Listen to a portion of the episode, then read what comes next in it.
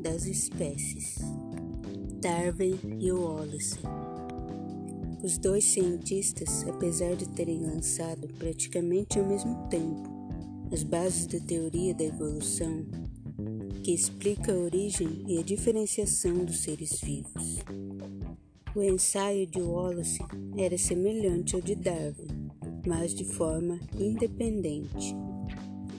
Darwin era mais conhecido por seu livro que convenceu a comunidade científica que a evolução das espécies era um fato. Mas o Wallace também deve ter os seus méritos reconhecidos, pois os seus estudos foram de grande importância e contribuição para o meio científico.